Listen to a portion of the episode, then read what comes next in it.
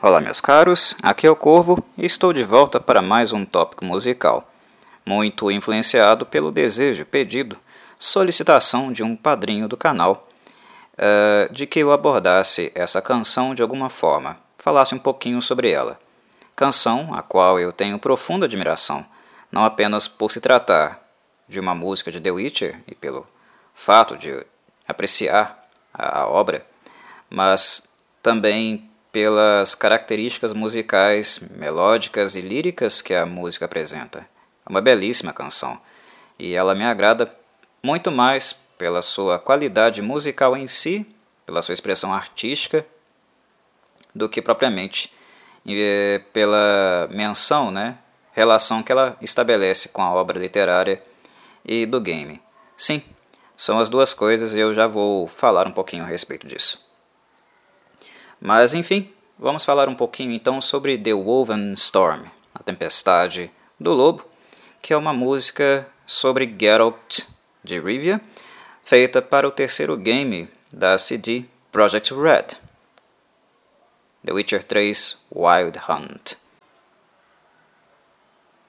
A canção é uma composição autoral de Marcin Przybyłowicz, um músico polonês que é conhecido pelo trabalho em The Wild Hunt, uh, em um outro game também, polonês, para quem não sabia, fica aí a informação, que ganhou uma certa notoriedade nessa geração, muito em virtude da beleza dele, né, da beleza gráfica dele, que foi The Vanishing of Ethan Carter. Esse game também é polonês. Além disso, o Martin ele é conhecido também por trabalhar em algumas produções da TV polonesa, mas raramente ele é reconhecido ou mencionado fora dessas produções do seu próprio país. Ele ficou marcado tanto positivamente quanto negativamente em virtude do seu envolvimento com a trilha sonora de The Wild Hunt, que não foi inteiramente composta por ele, ele participou aqui e acolá, né? houve outros músicos com cargos mais importantes do que ele nessa produção, inclusive um formado em Berkeley, mas não vem ao caso, isso é assunto para um outro podcast, quem sabe? Mas uh, o que marca positivamente o Martin é justamente o fato dele ter deixado como é, herança, né, como contribuição, justamente um dos momentos mais interessantes, né, mais marcantes do game em si. Né, quando nós encontramos a Priscila, nós somos introduzidos para o personagem no game, é um momento muito marcante, né, quando ela senta, se senta para fazer a apresentação e tocar The Woven Storm, acompanhar não apenas a letra, né, e o quanto ela simboliza não apenas o, o game, a história do game, mas também a dos livros, né, para aqueles que conhecem The Witch um pouco mais profundamente, e também a emoção que a a música é, desperta em quem escuta, nas suas mais variadas é, traduções e versões, né, que houve, houve várias é, versões dessa música, nacionais e estrangeiras. Ah, o fato também dos personagens, durante a cena, se emocionarem muito, né, revelarem um certo impacto sentimental que a música estava causando neles, todo esse contexto ah, fez com que fosse uma cena bastante marcante e que apenas veio a engrandecer a qualidade musical clara dessa linda balada né, sobre o amor de Geralt e Yennefer. Mas uh, esse é o ponto positivo. O negativo, no caso, foi que Martin acabou sendo envolvido em uma polêmica que, para mim, claramente se mostrou real, né, procede, uh, ao ele ser acusado de plágio pelo pelo músico Elvis Stanic, que é um croata. Na trilha sonora original de The Wild Hunt, eh, tem uma eh, composição chamada Widowmaker. Né? Quem comprou a versão física do game ou comprou a digital bem na época de lançamento, ainda vai poder adquirir essa música aí. Ela estará presente aí no seu acervo. Guarde bem guardado né, porque você não poderá mais comprar ou adquirir essa música ou comprar a trilha sonora contendo essa música, porque ela foi retirada pela CD Projekt Red, tanto da venda online, né, E é claro que não serão produzidos mais CDs né, com essa faixa inclusa.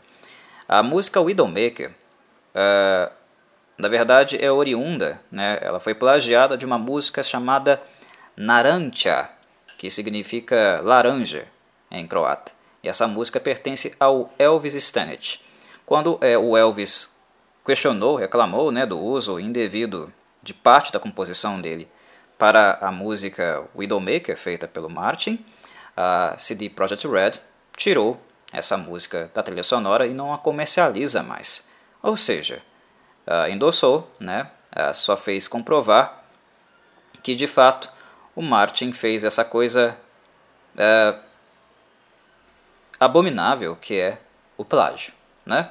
Então ele ficou marcado, é, certamente, por The Wolven Storm, é, positivamente, mas negativamente em virtude desse caso aí, né, de plágio que acaba por manchar um pouquinho a, a participação dele no game, né, que foi não foi muito grande, né, mas que só deixa ainda mais é, séria né, a, essa essa conduta dele para a própria imagem da empresa, né, um músico contratado plagiando um outro músico, né, inserindo algo que não é, o pertence dentro de uma trilha sonora a qual ele está trabalhando para uma empresa maior, é algo que fere muito a imagem né, da, da empresa em si.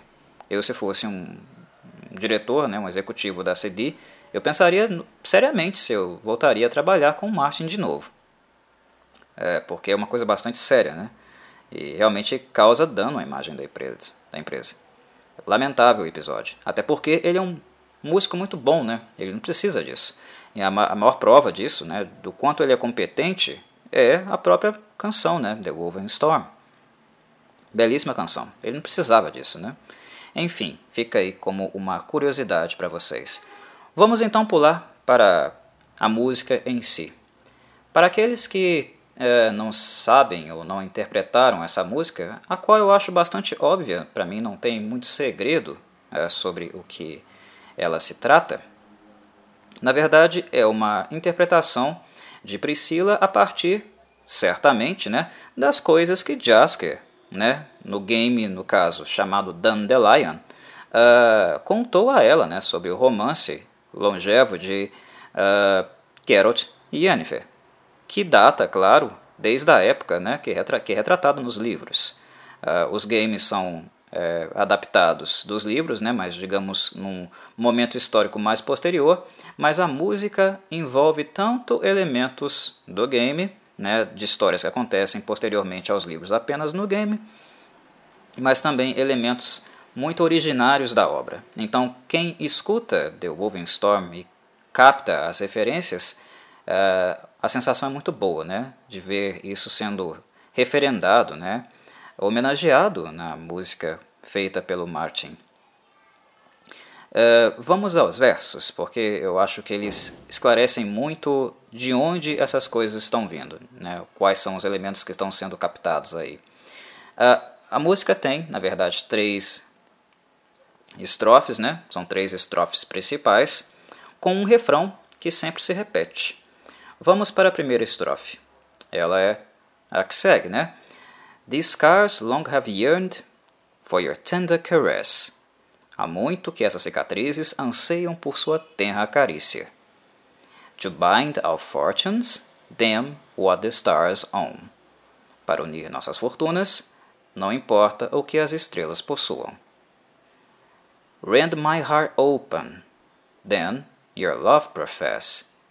Rasgue meu coração aberto, então seu amor professa a wedding, weaving fate to which we both atone. Um sinuoso entrelaçado destino que ambos espiamos. Né? O que nós temos aqui né, é nada mais, nada menos é, do que uma menção a eventos que acontecem no livro e mais especificamente né, no conto O Último Desejo. Né? É uma menção ao conto O Último Desejo, quando foi o momento, né, o, momento histórico temporal na obra, quando Geralt conhece a Yennefer e fica imediatamente encantado pela presença dela, pela beleza dela e também pela sua personalidade. Geralt fica imediatamente enamorado por Yennefer. Né? Ele se sente de uma forma muito diferente do que ele jamais havia sentido, mesmo que saibamos que os Witchers, né, os bruxos, sejam parcialmente, digamos, castrados em relação às suas capacidades é, sensitivas, né, sentimentais e expressivas. Mas é algo que a presença de Yennefer, né, o temperamento dela e a beleza dela, é algo que o deixa totalmente é, enamorado. É, e nesse sentido, esse primeiro estrofe, né, essa primeira estrofe, essa primeira parte da música é, relata esse, justamente esse momento, né? A necessidade que ele sente, né, por ter a carícia dela, fazer parte da vida dela, por ser amado por ela e estar com ela, né? Uh, e fazendo menção também diretamente ao evento do próprio conto, né? O último desejo, principalmente no verso, né? Para unir nossas fortunas, não importa o que as estrelas possuam, que é justamente nessa união das fortunas é o desejo que ele faz, né? Um dos desejos que ele faz ao gênio para unir o destino dos dois, o destino dele e o destino dela algo um pouco egoísta dele, né? Uh, arbitrário, né? condenar o destino dela a esse seu desejo, esse seu anseio, mas uh, é uma coisa que eu discutirei quando eu estiver, quando eu estiver analisando o, o conto O Último Desejo, algo que eu farei em alguns dias. Uh, mas é, é o anseio dele expresso num desejo que é realizado pelo gênio. Né? Uh, a, o trecho que é, coloca, né, them what, what the stars on, né, esse them está no sentido não de maldição, mas no sentido de importância, né, de não importar o que as estrelas, no caso own, possuem. Aí está é, tá sendo expresso num sentido metafórico, né, poético, de destino. Né? Esse é o senso da coisa. As estrelas, escrito nas estrelas, é uma ideia que está relacionada ao destino.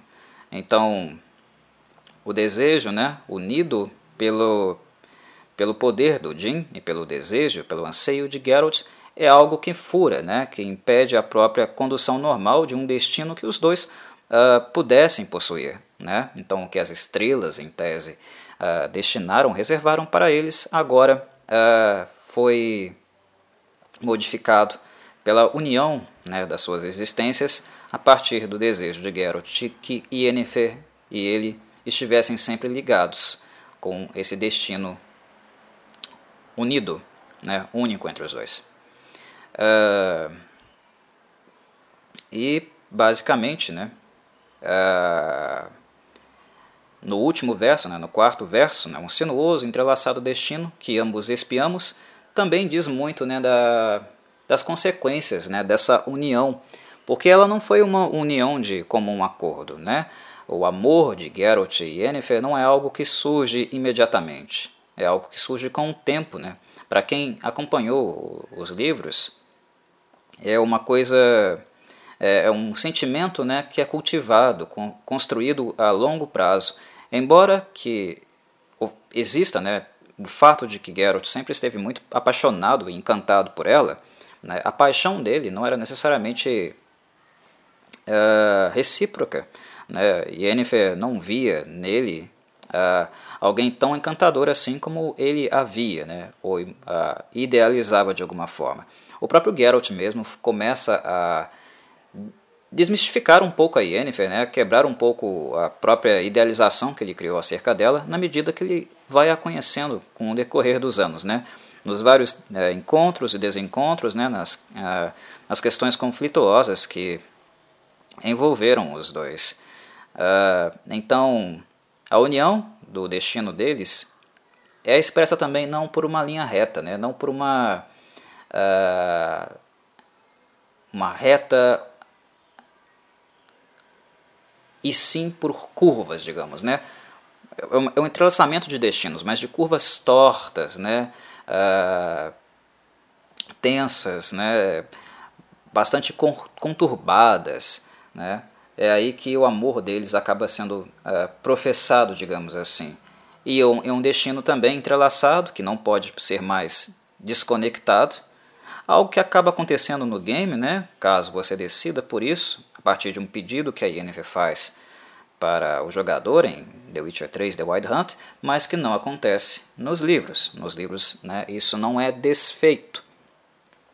Então, a, as consequências dessa união, né, a, o fato também de ser incerto, o que de fato o gênio, né, o Jean, interpretou acerca dessa união e o que ela conduziria, implicaria os dois, né, é algo que é muito incerto também e sempre muito estável. Então é uma expiação, é uma expiação de algo muito fatalista e que condena os dois de certa forma, né, a estarem sempre juntos.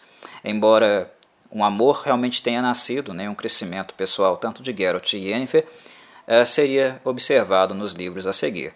Mas é bom nós é, nos remetermos ao momento histórico, que é o momento histórico do último desejo, de fato, que é um momento exatamente muito conturbado, né, tenso, e conflituoso entre os dois. Muitas separações iriam ocorrer, muitas brigas, muitos ressentimentos, né? e o amor deles uh, seria construído no meio dessa tempestade, né? que dá nome também à, à música, né? e principalmente referendando a tempestade que Geralt vive, né? pelo fato da relação com ela ser muito conturbada e causar a ele realmente, né? ele, o lobo, uh, muita dor, muito sofrimento, muita ansiedade, né? Uh, e pesar no decorrer dos anos. Né? Enfim, uh, é algo para vocês degustarem nos livros, aqueles que leram e aqueles que ainda estão por ler. E aí, né, uh, antes da segunda estrofe, nós temos o refrão, que é um refrão que irá repetir né, por eh, três vezes. Né? You flee, my dream come the morning. Your scent, berries start, lilac sweet. To dream, a raving locking twist, the stormy of violet eyes glistening as you weep. You flee, my dream come the morning. Você escapa de meu sonho quando a manhã se aproxima. Your scent, berry start, lilac sweet. Seu aroma, frutas azedas, doce lilás. To dream, or raving locking twister, stormy. A sonhar com corvos entrelaçados, tempestuosos. Of violet eyes, glistening as you weep. De olhos violetas, reluzindo enquanto você chora. Esse refrão é a parte, minha parte preferida da canção, inclusive eu a cantei por causa disso. Desculpe-me, eu não sou profissional, mas eu sou emocionado e empolgado, e o podcast é meu. uh, aborda justamente algumas características né, uh, marcantes mesmo, referentes à pessoa de Yennefer, a personagem Yennefer de Wengenberg. Né? que é justamente o aroma e né, o cheiro que ela tem, que é parte realmente fundamental das suas características. Né? O perfume que a Yennefer uh, exala, né? que é sempre o mesmo, sempre repetido, né? que é o cheiro, né? o aroma dela de lilás e groselha. Né? A groselha, no caso, as frutinhas azedas, né? e o doce lilás, uh, que são os componentes desse aroma que sempre foi a marca de Yennefer. Né? Aqui nós temos uh, um ponto que nós podemos mencionar que é algo também herdado dos games e não algo que está nos livros. Né? Por isso que eu fiz a menção no começo de que se, de que se trata de uma obra, né, The Woven Storm, de uma obra feita para os games, né, feita para o game, no caso, The, The Wild Hunt, para o terceiro game, que tem menções aos contos, dois contos clássicos da obra, que foram O Último Desejo, e um fragmento de gelo, que também irá aparecer aqui, mas que ainda assim ele é ambientado para os eventos apresentados pela CD Projekt Red nos games. Uh, é válido lembrar que nos games né, uh, o Geralt acabou se juntando à caçada selvagem né, é, como uma forma de barganhar pela vida da Yennefer. né? o que leva os dois a ficarem né, distantes um do outro por muito tempo. Né? Uh, em, trocando em miúdos, né, o, o, versículo né, a sonhar com corvos entrelaçados, tempestuosos, né, de olhos violetas reluzindo enquanto você chora, são versos né, que mencionam o fato de que Geralt, ao se unir com a caçada selvagem lá nos games, né, ele houve uma, uh, passou por uma perda de memória. Né? Uh, ele basicamente não se recorda de nada que aconteceu antes uh, dessa união dele com os malditos elfos. Mas algo que sempre ficou marcado na personagem dele, talvez em virtude dos destinos entrelaçados, né, impossíveis de serem desconexos, que foi fonte, né, é, aconteceram em virtude da, do, do, pedido, do desejo feito ao Jim, algo da Yennefer permanece com ele mesmo que ele é, tenha perdido a sua memória, algo da essência dela e do amor, do sentimento que ele nutriu por ela, né, que é justamente o cheiro de lilás e groselha. Ele esqueceu tudo, mas nunca o cheiro de lilás e groselha.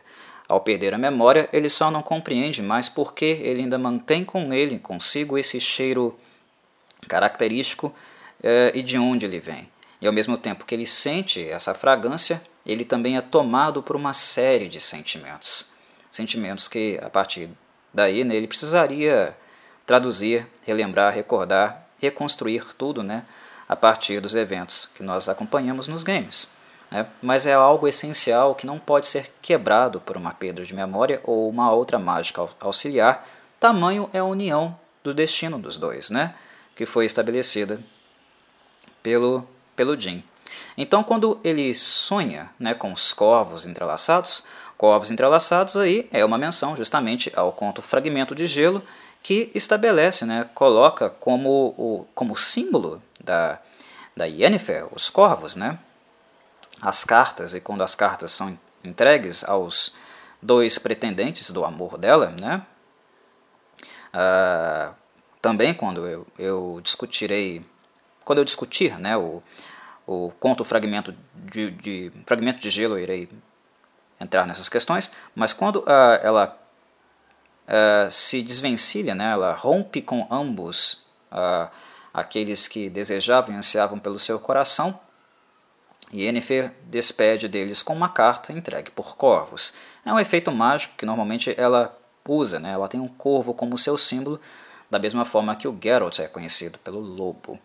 Né? Então, ao sonhar com corvos entrelaçados tempestuosos, porque normalmente quando os corvos são enviados pela Yennefer, há neles também uma marca, né, uma intencionalidade de algo que não necessariamente bom é, disso virá, né? Yennefer, quando quer dar uma boa notícia, o faz pessoalmente. Quando ela envia corvos, você pode, você pode esperar por algo ah, complicado, né? não muito agradável. Ele é tomado por sentimentos, ah, por sensações, pelo cheiro de lilás e groselha, pelos olhos violetas, né? que faz com que ele também lacrimeje né? e tenha sentimentos fortes durante suas noites de sono. Como tudo que é onírico e típico do que é onírico, ao amanhecer, com os primeiros raios do sol, essas sensações, esses sentimentos se dissipam, mas que estão lá sempre com ele. Né?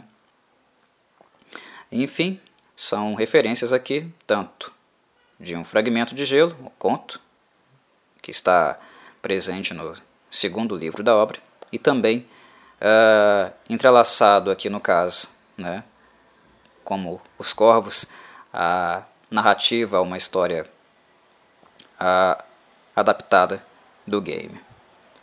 Uh, no segundo, né, na segunda estrofe, no caso, nós temos The wolf I will follow into the storm. O lobo eu seguirei na tempestade. To find your heart, its passion displaced. Para encontrar seu coração, sua paixão deslocada. By eerie, ever growing, hardening to stone. Pela ira sempre crescendo, enrijecendo em pedra. Amidst the cold, to hold in a heated embrace, em meio ao frio, para te aquecer em um abraço.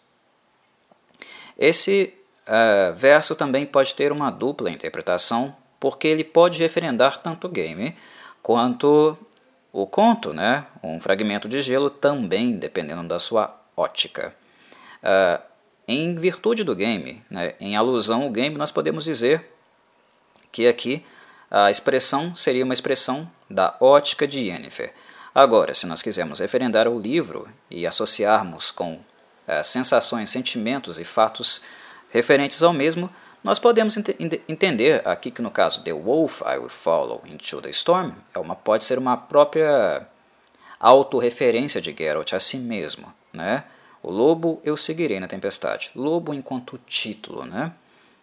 E por se tratar de The Wolf and Storm, uma música que apresenta a ótica dele, né? É mais relativa a ele né? e, a, e a sua tempestade que ele vivencia né, na relação, na constante turbulência com Yennefer, podemos é, ter essa perspectiva e inserir essa estrofe dentro da visão dele de uma autorreferência a si mesmo. Né?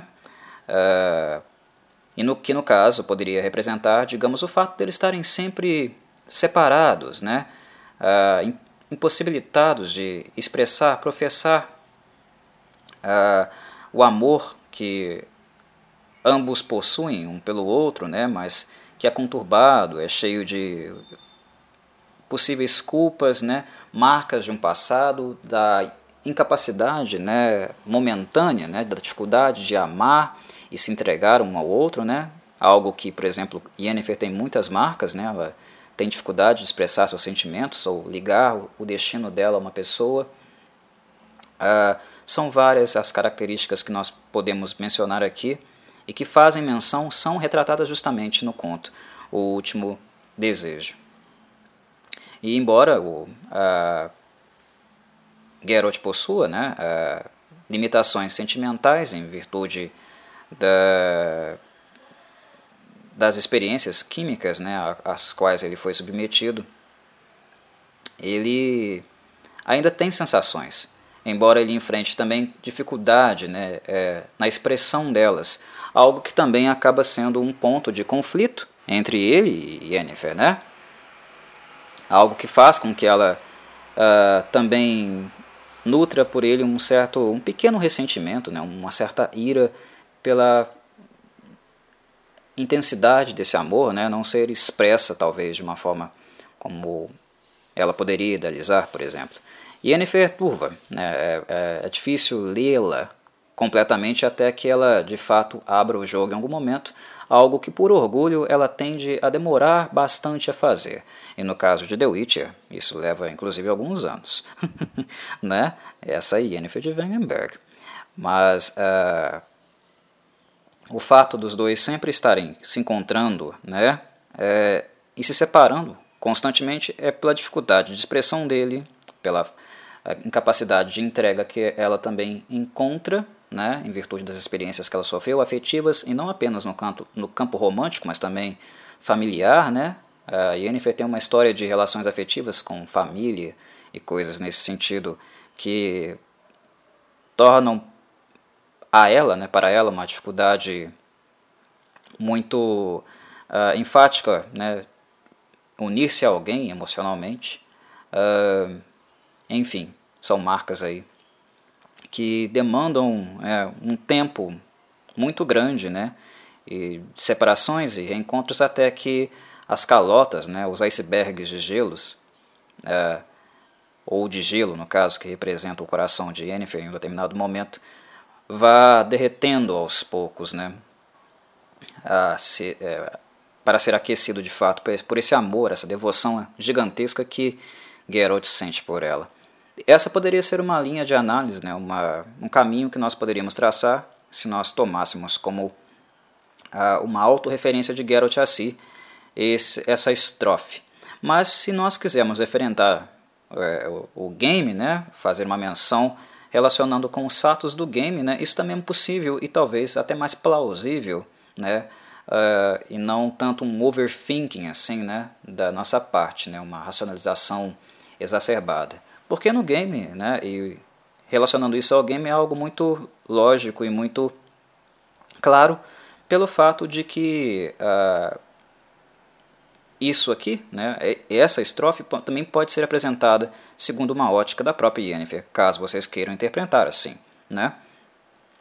O Geralt é o lobo branco, né? e o lobo e o Sigurinn da Tempestade retrata um pouco também da conduta de Yennefer e eu acho que tanto no game quanto no livro, né? Acho que no livro até mais, porque ela sempre está vigiando, olhando pelo Geralt onde quer que ele esteja, mesmo separada dele, mesmo tendo dado um pé na bunda dele, ela ah, nunca deixou de olhar por ele, zelar por ele, saber onde ele está, com quem está, se ele está bem, o que está fazendo. Ela nunca se separou é, de fato dele. Né? O destino, é, o desejo os uniu mas o, o, o sentimento dela também a uniu ao Geralt. Ela também sente algo muito forte por ele, o que faz com que ela sempre mantenha um, um comportamento, né, uma postura zelosa por ele, olhando por ele e até tendo interferências bem singelas, né, discretas, para que ele não saiba, não perceba que ela tem uma influência ali, mas também interferindo né, na, na,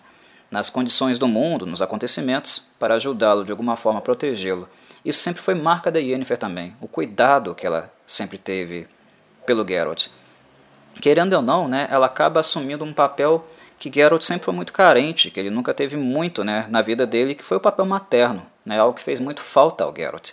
E às vezes a Yennefer né, é, também acaba assumindo um pouco esse papel né, do cuidado, do carinho, do amor ah, necessário. E até mesmo da educação, né, quando o Geralt é infantil, é burro e imaturo. Né? Algo que ele também é muito durante a, a série. Né? Então aqui no caso também pode ser algo, uma representação da ótica dela. Que no caso dos games, né, uh, é, é o, é, e livro também é o caso dela agir de forma é, a protegê-lo, né? mas também é uma menção, no caso agora só dos games, em relação ao que acontece, né? a caçada selvagem. Quando Geralt se junta a eles, né? acaba uh, indo partindo com eles em troca da vida dela. Yennefer ela sempre fez de tudo para encontrá-lo novamente, né? tê-lo novamente, reconquistá-lo novamente. Né? Ela não desiste do Geralt. Como nos livros, né? Geralt nunca desistiu dela, principalmente depois que ela some, né? depois uh, dos eventos que acontecem em Aretusa. Né? Uh, ela nunca desistiu dele ou deu que ele estaria morto, né, e o, que, o, que o relacionamento deles tinha chegado ao fim. Ela nunca uh, trabalhou com essa ideia, né, ela nunca cogitou isso por nenhum momento. Ela sempre esteve à a, a, a, busca dele, né. Mas, é como é sabido né, no, nos games, quando ela reencontra finalmente o Geralt, ela se surpreende pelo fato dele não lembrar uh, do, do passado, né, da história que eles tiveram juntos, né, que é marcado pelo, pelo livro, né, algo muito intenso, algo que machuca, né, que ah, certamente a afeta, claro, né, ah, nesse encontro do coração dele, né, to find your heart, its passion, this place, né, essa paixão ah, deslocada, esse coração ah, a ser encontrado, e a paixão deslocada também, né, possivelmente pode ser uma menção, né, ao fato do coração dele uh, pertencer a ela, mas não estar no momento com ela, em virtude da perda de memória, e também né, pela presença, o aparecimento de uma outra pessoa nesse meio aí, né, que, algo que constituiria o triângulo amoroso, que é justamente a presença de Tris Marigold. Né, uh, quando Yennefer finalmente o encontra, né, depois de tempos e tempos aguardando esse momento, lutando para vê-lo de novo, tê-lo novamente, o coração dele está com Tris. Né? Ela finalmente encontra ele, mas ele está apaixonado né, e relacionado uh, a outra pessoa. Enfim, né, uh, é algo que coloca um pouco ainda mais de querosene nessa fogueira, que representa né, o, a relação entre os dois, a intensidade do amor entre os dois e dos conflitos que circundam tudo isso. Desculpe-me por essa sirene de agora pouco, pessoal mas é fato. Ou eu gravo com barulho, ou não tem gravação para o canal, infelizmente. Seguimos. Uh, para a terceira estrofe, E a última estrofe, né? Nós temos I know not if fate would have us lived as one. Eu não sei se o destino nos permitiria viver como um só. Or, if by love's blind chance we've been bound. Ou se, por cega chance do amor, fomos atados. The wish I whispered when it all began. O desejo que eu sussurrei quando tudo começou. Did it forge a love you might never have found? Será que ele forjou um amor que você talvez jamais encontre? Uh, o verso, né, uh, na verdade, os versos, os quatro versos, a última estrofe, referenda novamente o último desejo, claramente, né? Dessa imprecisão, né, de saber o que de fato e como esse destino, né, a vida dos dois foi entrelaçada, quais seriam as consequências e o que de fato, né, o Jim teria interpretado e como ele teria unido essas vidas, algo to totalmente misterioso, né? E que sempre está em voga, né, essa questão da, de saber se eles são, eles são próximos, estão próximos em virtude do desejo ou de algo que os dois mesmos uh, professam, constroem, né, uh, plantam no seu jardim de amor. Né? Essa, esse caráter dúbio sempre existiu, né, sempre foi tema da relação entre eles. E não à toa que a CD Projekt Red fez uma quest lá, né, uma missão no terceiro game, justamente é, voltada para isso. Né? Uh, Yennefer sempre teve essa questão muito forte para ela. O Geralt nunca cogitou muito, nunca pensou muito sobre isso, porque ele sempre a desejou. Né? Ele a adora né? de, é, de uma forma quase divina. Né? É, ele só falta ajoelhar diante dela e se entregar totalmente à mercê dela. Ele faria isso abertamente, né? ele a adora de fato mas ela sempre teve esse caráter dúbio, né, um pouco dessa, desse conflito, pelo fato de ter sido uma escolha, uma escolha dele, um desejo dele. Né, ela não participou desse momento. Embora ela tenha sentimentos por ele, e a vida dela tenha sido marcada pela, pela presença dele, pelas coisas que ela viveu com ele, uh, onde tudo começou, né, o, o desejo que ele sussurrou, quando tudo começou, ela não fez parte disso ela não foi autora disso, foi algo dele. Né? Então, é, é um elemento que gera tensão e, e uma certa ambiguidade de Yennefer também. Né? Em condições normais, né, tanto o Geralt quanto a Yennefer se colocam, que, que é justamente o que o, prime, o primeiro verso dessa, dessa estrofe é, retrata, né, que eles não sabem se o destino permitiria que eles vivessem como um só. Foi o gênio que fez isso? Né? É o gênio que faz com que eles sempre se reencontrem de alguma forma, que não que faz com que eles, ao se separarem, sigam caminhos distintos, que impede que isso aconteça, né? Será que existiria essa união se não fosse pelo desejo, né? Uh, ou se por cega chance do amor fomos atados. É, esse atar né, é uma união é, estável, né, pacífica? É algo natural? Ou é um atado de, é, de corda, de prisão? Né? De novo, é uma ambiguidade, né? é uma ambivalência aqui. Né? Uh, esse amor é cego, né? o que originou a união foi a cegueira, uma idealização, são questões né, na ótica do Geralt que ele se pergunta, né, que, que, que ele faz é, um questionamento a si mesmo principalmente em momentos em que ela não está presente, né, que ele está sem ela, purgando né, a, essa distância e conflituoso consigo mesma. Mas são questões também que ela carrega com, com, com ela, né, consigo. É, isso é, sempre está em questão. Mas o último verso fecha de uma forma satisfatória, né, quando ele coloca que, em virtude também desse desejo, será que o desejo em si aproximação dos destinos, né? E ao torná-los um só, será que o amor que eles possivelmente teriam em condições normais, será que ele não foi forjado e transformado em um amor tão intenso, né? Que também ao mesmo tempo configure um amor que eles jamais poderiam experienciar em uma outra situação? Então, de novo, a ambivalência, né? ele começa um pouco pessimista, ele começa um pouco fatalista, mas ele termina com uma ótica positiva ao ressaltar a intensidade dessa união, né, mesmo que por meios não naturais, a forma como essa união se estabeleceu, né, o quanto ela é intensa e ela é única entre os dois, na dinâmica entre os dois. Né? O futuro é incerto, eles não conhecem, mas a intensidade das vivências, a intensidade do sentimento é algo que está sempre com eles. Quando eles estão juntos, né? o amor é intenso, o calor é intenso, e quando eles estão separados, ele também continua lá, e também de forma muito intensa, né? a saudade, né? o ressentimento, né? a angústia e todos os sentimentos que envolvem a relação entre os dois. Ok, meus caros, então basicamente é essa a minha abordagem, a minha passagem, considerações a respeito da canção, da belíssima canção The Woven Storm, a tempestade do lobo.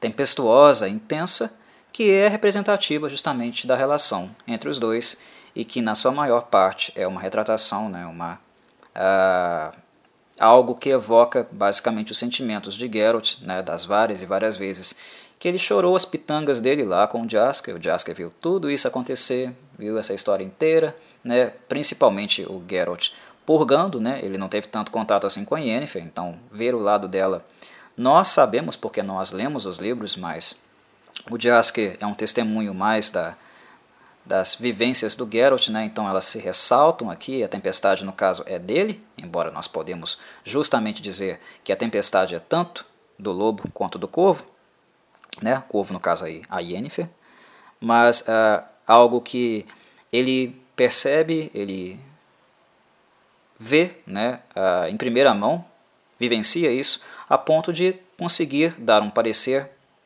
fidedigno, né? Transparente, suficientemente para uma outra artista, né?